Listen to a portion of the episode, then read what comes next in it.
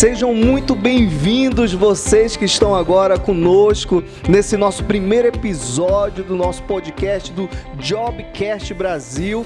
É um episódio número um, portanto, é aquele que vai iniciar esse nosso projeto, que nós vamos estar juntos aqui, eu, Arthur Caldas, juntamente com vocês, falando muito sobre educação, sobre tecnologia, sobre nova economia, enfim, desenvolvimento humano, é claro, muito desenvolvimento pessoal na veia. E hoje, o nosso primeiro tema vai ser justamente sobre o nosso mundo com as startups. Nesse nosso primeiro episódio, ele será dividido em dois blocos. O primeiro tratará sobre o surgimento, o conceito e as mudanças ocorridas através do surgimento das startups. E o segundo bloco irá tratar sobre como é o funcionamento dessas startups na prática, as críticas sobre este modelo e também sobre o futuro das startups. Bom, para me ajudar hoje, eu tenho uma, uma presença muito especial que é do Rafael Garcia, que é engenheiro mecatrônico, graduado pela Unicamp e é coordenador de operações na startup MUBI em São Paulo. Rafael, seja muito bem-vindo a esse primeiro episódio do Jobcast Brasil.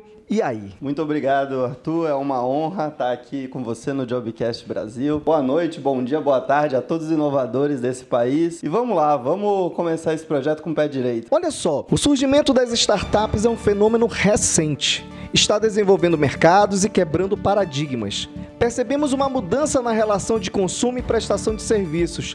É muita inovação. O Brasil é hoje o 13º melhor ecossistema do mundo para startups, segundo pesquisa do Instituto Startup Genome. De acordo com a Startse, o maior banco de dados de startups do país, existem atualmente em seu cadastro mais de 9 mil startups registradas. Esse número pode ser ainda maior, segundo a Associação Brasileira de Startups, que aponta para algo entre 10 e 15 15 mil espalhadas pelo país, levando em conta a falta de CNPJ. Bom, estamos nesse mundo, estamos nesse contexto, mas precisamos saber, e agora eu quero o Rafa me explicando qual o conceito de startup. O que, que significa, Rafa, startup? É. Bom, startup, como o nome já diz, é um conceito em inglês, né? Mas nada mais é do que uma empresa que ela busca desromper o mercado tradicional. E aí você me pergunta, né? O que, que, o que seria essa tal de disrupção, desromper, né? É, uma, é basicamente um anglicismo que significa quando você quebra paradigmas, ou seja, você rompe com o que tinha no mercado tradicional. Faz um algo disruptivo ali, disruptivo, né? Disruptivo, perfeito. Disruptivo é uma palavra muito usada ali dentro desse ecossistema, como você falou. Sim. E normalmente essa disrupção, Arthur, ela vem através da tecnologia. Aí você pode me perguntar qual é a diferença entre uma, uma startup e uma iniciativa de um empreendedor convencional. Isso é muito interessante porque ao longo da história a gente vê assim, ah, os empresários, ah, vamos abrir um restaurante, vamos abrir uma loja, e é tão disruptivo isso mesmo, uma quebra na, no processo histórico com a tecnologia, que você tem uma outra concepção do que, que seja realmente essa startup, a diferença entre ela e também com relação a esses empreendimentos ditos tradicionais, não é isso? Perfeito, é. Os dois são, são empreendimentos, os dois são empreendedores, quem funda um restaurante, quem funda uma startup. Entretanto, a startup ela tem uma visão além. Essa questão de desromper o mercado, ele, ele vai pensando no quê? Olha, eu vou pegar isso aqui que tem hoje no mercado e vou transformar numa coisa diferente. Ou vou criar um modelo de negócio novo. É como que eu vou fazer isso? Vou focar no crescimento rápido, por isso startup, e escalável. E aí vale um parêntese para explicar o que, que, é um, o que, que é o escalável. É um crescimento, Arthur, exponencial. Ou seja, quando a gente fala de, de startup, você está falando, putz, a minha startup está dobrando de tamanho de quanto em quanto tempo? De quanto em quantos meses ela cresce o número dela de usuários, ela cresce o faturamento dela, né?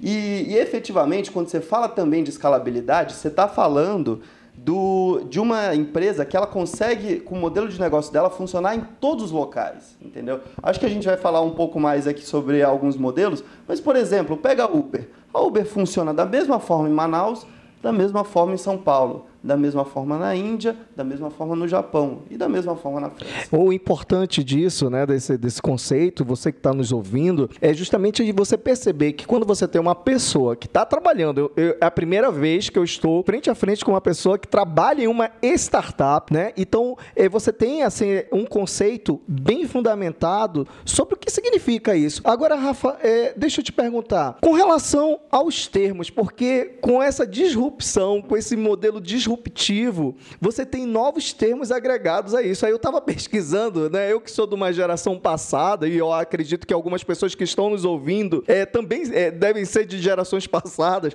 mas eu, eu fiquei assim abismado, tipo termo como pivotar, ecossistema, investidor anjo, unicórnios. Eu gostaria que você explicasse assim brevemente sobre alguns termos que estão diretamente ligados à questão das startups. Legal, legal, com certeza. É, esses termos, né, quase a maioria maioria deles eles vêm do inglês, né? Gente, daqui a pouco a gente vai falar um pouco sobre a origem dessas startups, mas vamos pegar alguns, né? O, o tal do pivotal, o que, que seria, né?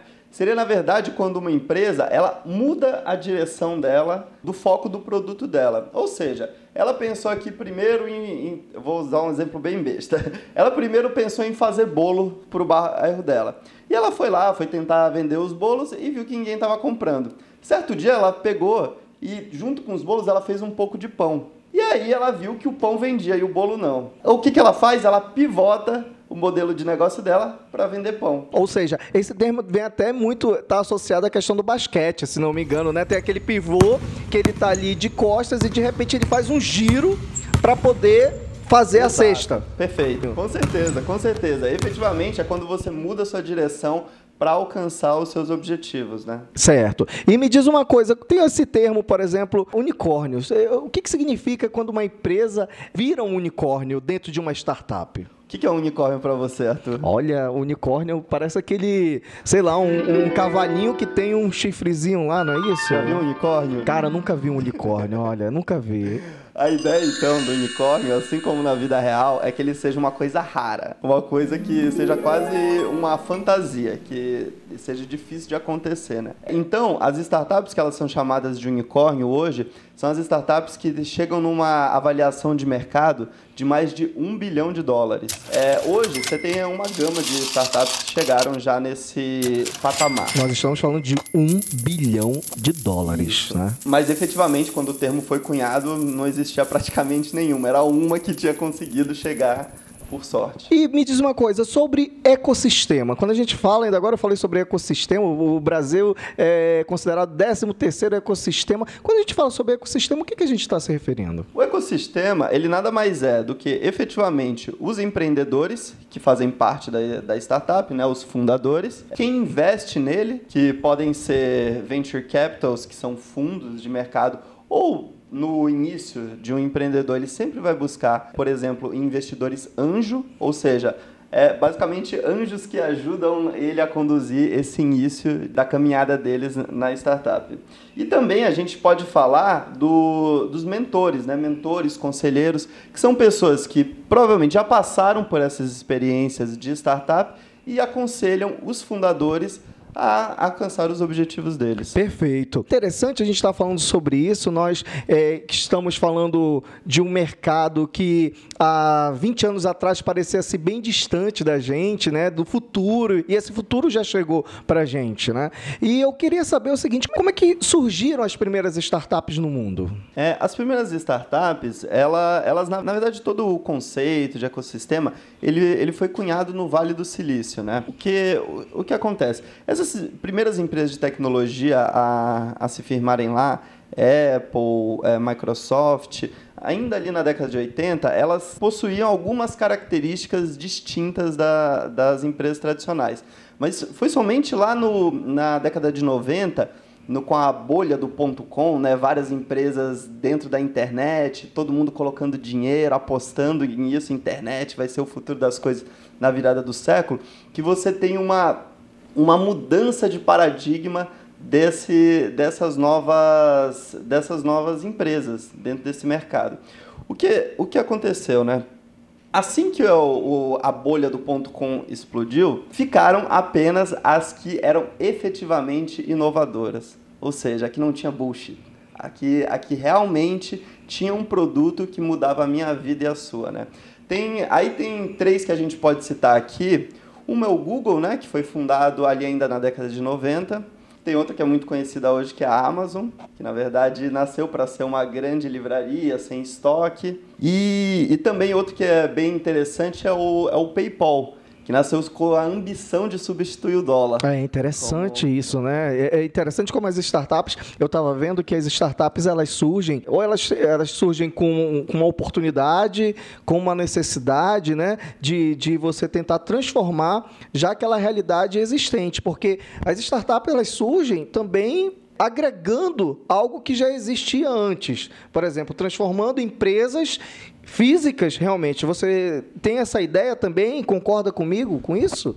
Que as startups elas surgem também para agregar algo mais para as empresas já existentes hoje em dia? Com certeza. Eu acho que é um paradigma diferente de você enxergar o problema, né? Daqui a pouco a gente vai conver começar a conversar um pouco mais sobre como que, como que funciona uma startup e você vai entender que a metodologia ela se modifica bastante de uma empresa tradicional. Então, sim, elas vêm para agregar dentro desse mercado, entendeu? Não, não, é que, não é que as empresas tradicionais estejam erradas, que elas tenham que deixar de existir não. E sim que hoje existe um novo paradigma sobre o mercado, sobre como que você vai solucionar os nossos problemas diários. É, até porque nós estamos falando, é, estamos discutindo, debatendo, informando também sobre esse tema, que é um tema que exige, né? É um tema que você não pode fugir.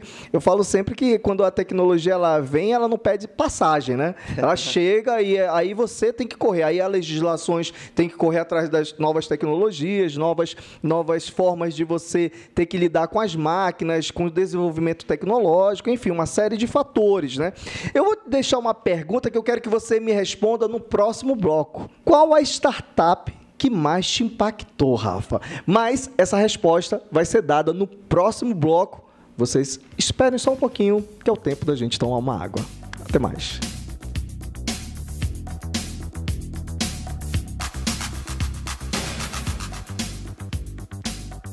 Estamos de volta com o segundo bloco do Jobcast Brasil, com a presença ilustre do Rafael Garcia, que é aqui gerente de operações, diretor de operações da MUB. Um dia né? eu chego lá. Olha aí, né? Diretor gerente de operações da MUB, não é isso? Não, não, é coordenador ainda. Coordenador de operações da MUB. Ele está aqui me dizendo, não, um dia eu chego no cargo de direção, mas ele é coordenador da MUB.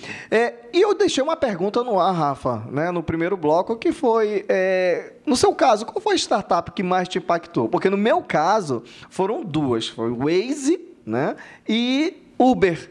E por incrível que pareça, as duas estão relacionadas com a questão da locomoção, né? Com a questão do transporte, enfim. E para você, qual foi a startup que mais te impactou?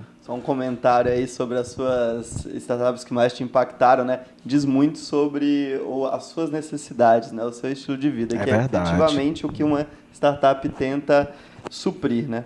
Bom, eu acho que a que mais me impactou desde quando eu era adolescente, eu acho que foi o Google mesmo, né? Ela, seja pelas ferramentas, assim, Google, tanto o Gmail quanto as ferramentas de pesquisa e efetivamente também o YouTube, né, que faz parte do grupo Google, é, seja por, pelo ponto de vista da, da inovação que ele traz também para o mercado de trabalho, né? Essa questão do ambiente corporativo da Google, muito mais flexível, e por falar em ambiente corporativo da Google, a gente pode falar um pouco também sobre o seu trabalho, né? Porque poucas pessoas, como eu disse, têm um acesso ou conhecem alguém que trabalha numa startup. Lá você trabalhando na MUB, como é que é o dia a dia do Rafael? Como é que é lá estar trabalhando na, na MUB? Quantos funcionários existem? Como é que é isso? Sou suspeito de falar porque eu gosto bastante. Opa, ainda bem, né? a minha chefe pode estar ouvindo também, né? Isso, pronto, já fez a média, né?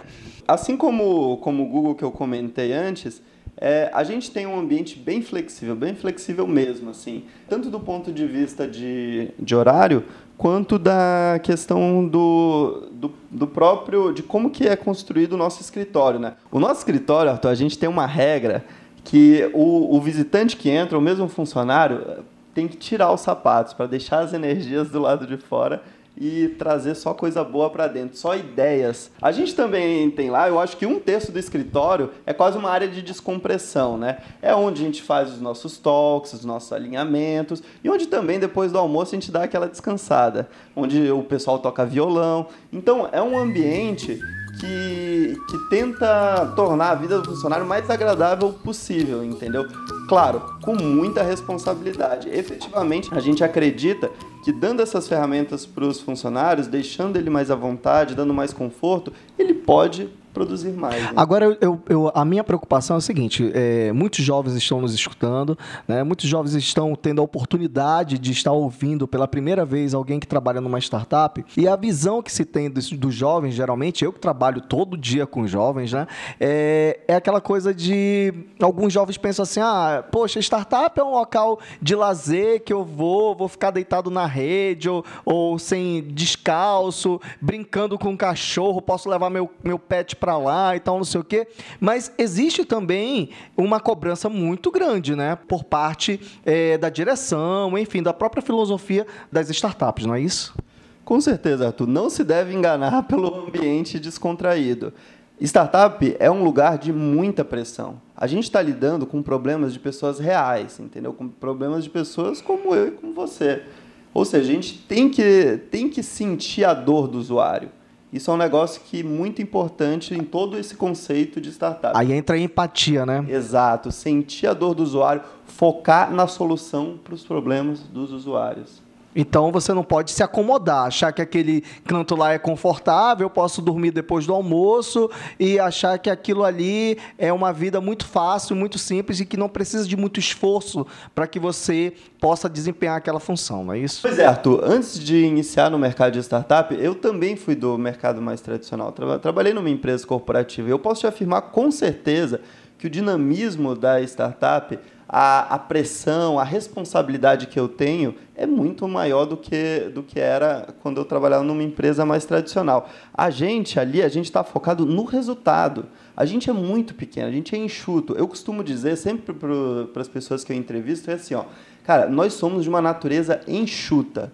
Então cada pessoa aqui é muito importante. Se uma pessoa aqui ramelar não der certo, a gente vai precisar trocar essa peça. Ou seja, cada pessoa é fundamental dentro dessa engrenagem. Então não basta apenas você ter o conhecimento técnico, você também tem que se adequar à filosofia, às normas e à, à questão da, de obtenção de metas. Né? Então há uma exigência também, por outro lado, por parte das startups. Né? Com certeza, a gente tem que alcançar os resultados. Imagina, a gente, é, se você é uma empresa pequena, é a mesma coisa que você fundasse ou você abrisse um restaurante. Você precisa dar aquele gás no começo. Pra, até se você virar um coco bambu da vida, alô coco bambu, vamos patrocinar a gente aqui. Mas seria uma boa, hein? Seria uma boa. Seria uma boa. Então, até você virar um restaurante estabelecido, você tem que dar muito gás no começo. E isso, efetivamente, acho que todos os empreendedores concordam comigo. Perfeito. Lá na, na MUBI, né? Vamos falar um pouco mais lá da startup que você trabalha como coordenador de operações. Você é responsável também por contratar pessoas, né? Por contratar jovens que, que acabaram de sair das universidades ou que estão nas universidades, enfim. Como é que é esse tipo de contratação? O que, que pesa para você ser, por exemplo, contratado pela, pela MUBI? Olha, Arthur, eu gosto bastante de observar o perfil desses candidatos. Principalmente quando eu estou olhando para cargos, para vagas de analistas mais júniores, eu estou focando efetivamente no perfil dessa pessoa, entendeu? O que, que eu estou buscando? Estou buscando o quê? Uma pessoa organizada, uma pessoa focada, uma pessoa que, que talvez tenha uma empatia com o usuário, que sinta a dor do usuário, como eu comentei com você. Ou seja, eu tento, na conversa que eu tenho com a pessoa, ver se ela tem essas características já inatas. Que isso vai favorecer, obviamente, no dia a dia lá do trabalho, na função, não é isso? Com certeza. Claro que para cada função, uma função que, que lide com comunicação, com atendimento, ela precisa ser uma pessoa mais desenvolta. Uma função que seja mais analítica, ela precisa ser mais centrada, entendeu? Então depende um pouco de cada função. Interessante a gente estar falando sobre isso, mas eu, eu queria saber nessas funções é, com relação à MUBI, mas o que, que é a MUBI? O que, que é essa startup MUBI? Basicamente, em poucas palavras, nós somos um Airbnb de carros. Nós alugamos carros entre pessoas. Há um compartilhamento do, do, do veículo exato, ali. Exato, exato. É, é, é compartilhamento de veículos ou, ou, car sharing em inglês, né, que nós fazemos. É, e a gente acredita muito nisso, né, na criação de uma comunidade, ou seja, pessoas que têm um carro e usuários que gostariam de ter um carro, provendo a melhor experiência para ambos os lados, entendeu?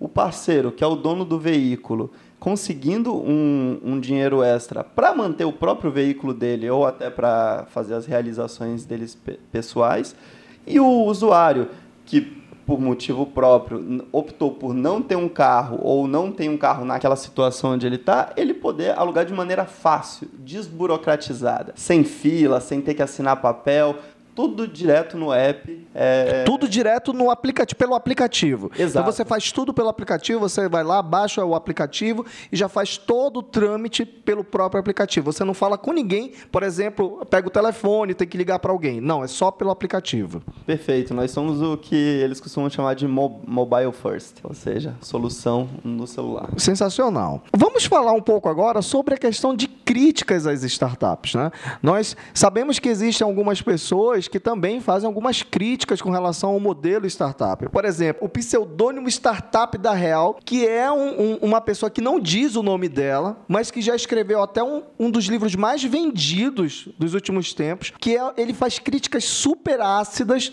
né? Tem uma conta no Twitter dele que ele fala sobre empreendedorismo, então a coisa tomou uma proporção desse pseudônimo startup da Real. Esse daí, é, é, o startup da Real é um dos principais críticos de startup. Você concorda com algumas críticas que ele faz ou que outras pessoas também fazem sobre startup, de dizer assim, ah, a pessoa pensa que entrar na startup vai ganhar dinheiro do céu, é só idealismo, é, a questão do empreendedorismo, de você arregaçar as mangas, é, é, é aquele efeito Nutella, uma geração Nutella. Como é que você enxerga? Existem realmente alguns pontos a serem melhorados pelas startups, ou Rafa? É, eu, eu uso o Twitter também, eu acompanho o Startup da Real e assim, eu acho muito procedente as críticas dele, assim.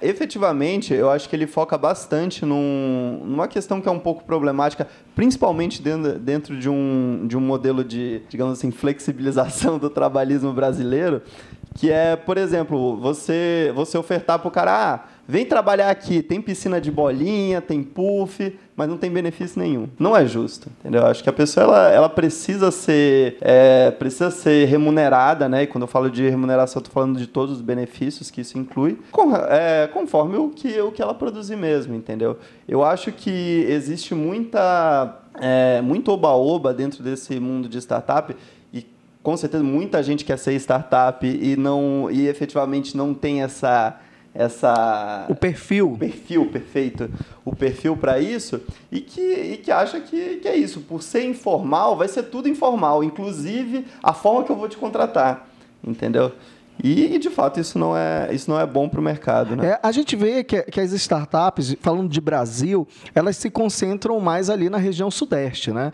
Mas há um movimento muito grande de abrangência mais nacional das startups. Uhum. É, como é que você vê esse, esse desenvolvimento das startups fora do eixo do Sudeste? Olha, eu vejo com muitos bons olhos, assim, porque efetivamente concentrar em São Paulo, né, você cria um certo vício ali dentro do, dentro do mercado, até pelo, pelo ponto de vista de como que o como São Paulo é, é, é muito mais financiarizada, né? Ou seja, você dividir isso, você trazer diversidade para esse ecossistema é muito benéfico, né? Eu conversei com empreendedores, por exemplo, empreendedores não, são, são quase aceleradores lá no, na Bahia, que é o pessoal do Vale do Dendê, tem o projeto César em Recife, tem ali toda, toda a região de Florianópolis, que também tem um ecossistema bem interessante de startups. E, por exemplo, esses dias eu estava fechando um acordo, né, uma parceria, com uma startup lá de Porto Alegre, né? Inclusive com preços muito melhores do que as startups de São Paulo, né? O que dá esse contrabalanço,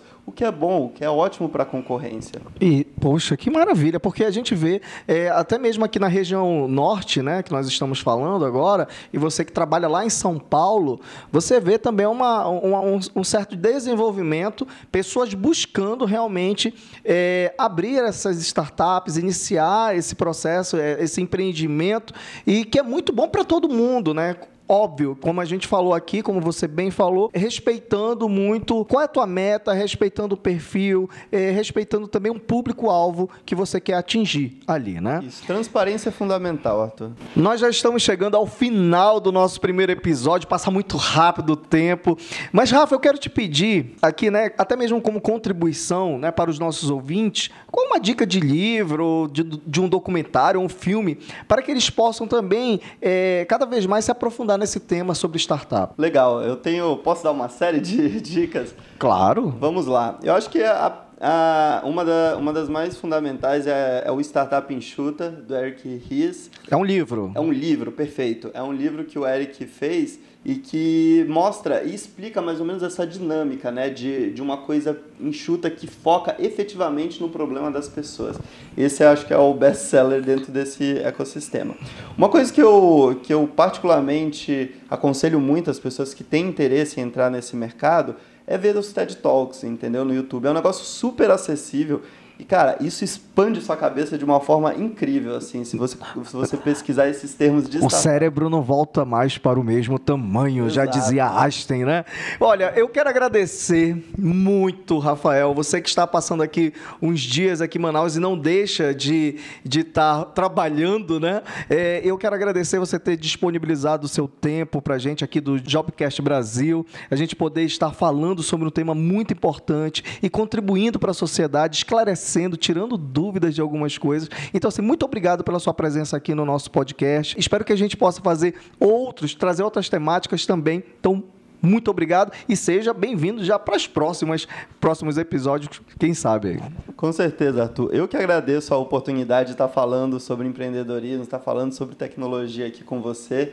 E aqui fica a minha última é, dica também, que seria o livro De 0 a 1, um, do Peter Thiel. E que, na verdade, eu vou dar aqui de presente pro Arthur, aproveitar que é o Olha primeiro episódio. Só, gente! Eu acabei de ler esse livro essa semana mesmo, e aí eu fiz uma dedicatória dei aqui para Arthur para ele entender um pouco mais sobre todo esse universo do Vale do Silício. Quem me conhece sabe que eu fico emocionado já minha da, do, do, meu perfil, da, da minha essência. Olha só o livro aqui do Peter Chell, de 0 a 1. Um. O que aprender sobre empreendedorismo com o Vale do Silício? Claro, eu, como um devorador de livros, já vai entrar já para minha lista aqui de leitura, breve breve. Muito, mas muito obrigado. Eu fico muito feliz pelo presente, né? E vai, ser, vai dar uma contribuição enorme também para minha vida e para minha carreira. Eu quero agradecer novamente a presença do Rafael, a Poxa, Rafa, muito obrigado pelo livro e agradecer também aos ouvintes, né? Esses que ficaram até esse presente momento escutando esse primeiro episódio que foi de grande contribuição para mim também, espero que tenha sido para você. E eu deixo aqui o e-mail do Jobcast Brasil gmail.com. Você que quer dar sugestões, críticas, enfim, vá lá. Sabe, é um meio de interagir, dizer se está tudo bem, propor um tema, um convidado, alguma coisa assim, para que o nosso podcast ele possa cada vez mais trazer para você aquilo que você deseja realmente. O e-mail é jobcastbrasil@gmail.com. Acompanhe as nossas redes sociais, acompanha lá o meu site também. Quem quiser ouvir, vai estar tá daqui a pouco no Spotify, vai estar tá no Deezer, enfim. É, vai estar tá também no meu site, arturcaldas.com. Tem o meu Instagram também, arroba Arthur Caldas Coach. Acompanhe tudo lá e agradeço. E até o próximo episódio. Eu vou estar esperando por vocês. Um forte abraço. Vamos com tudo!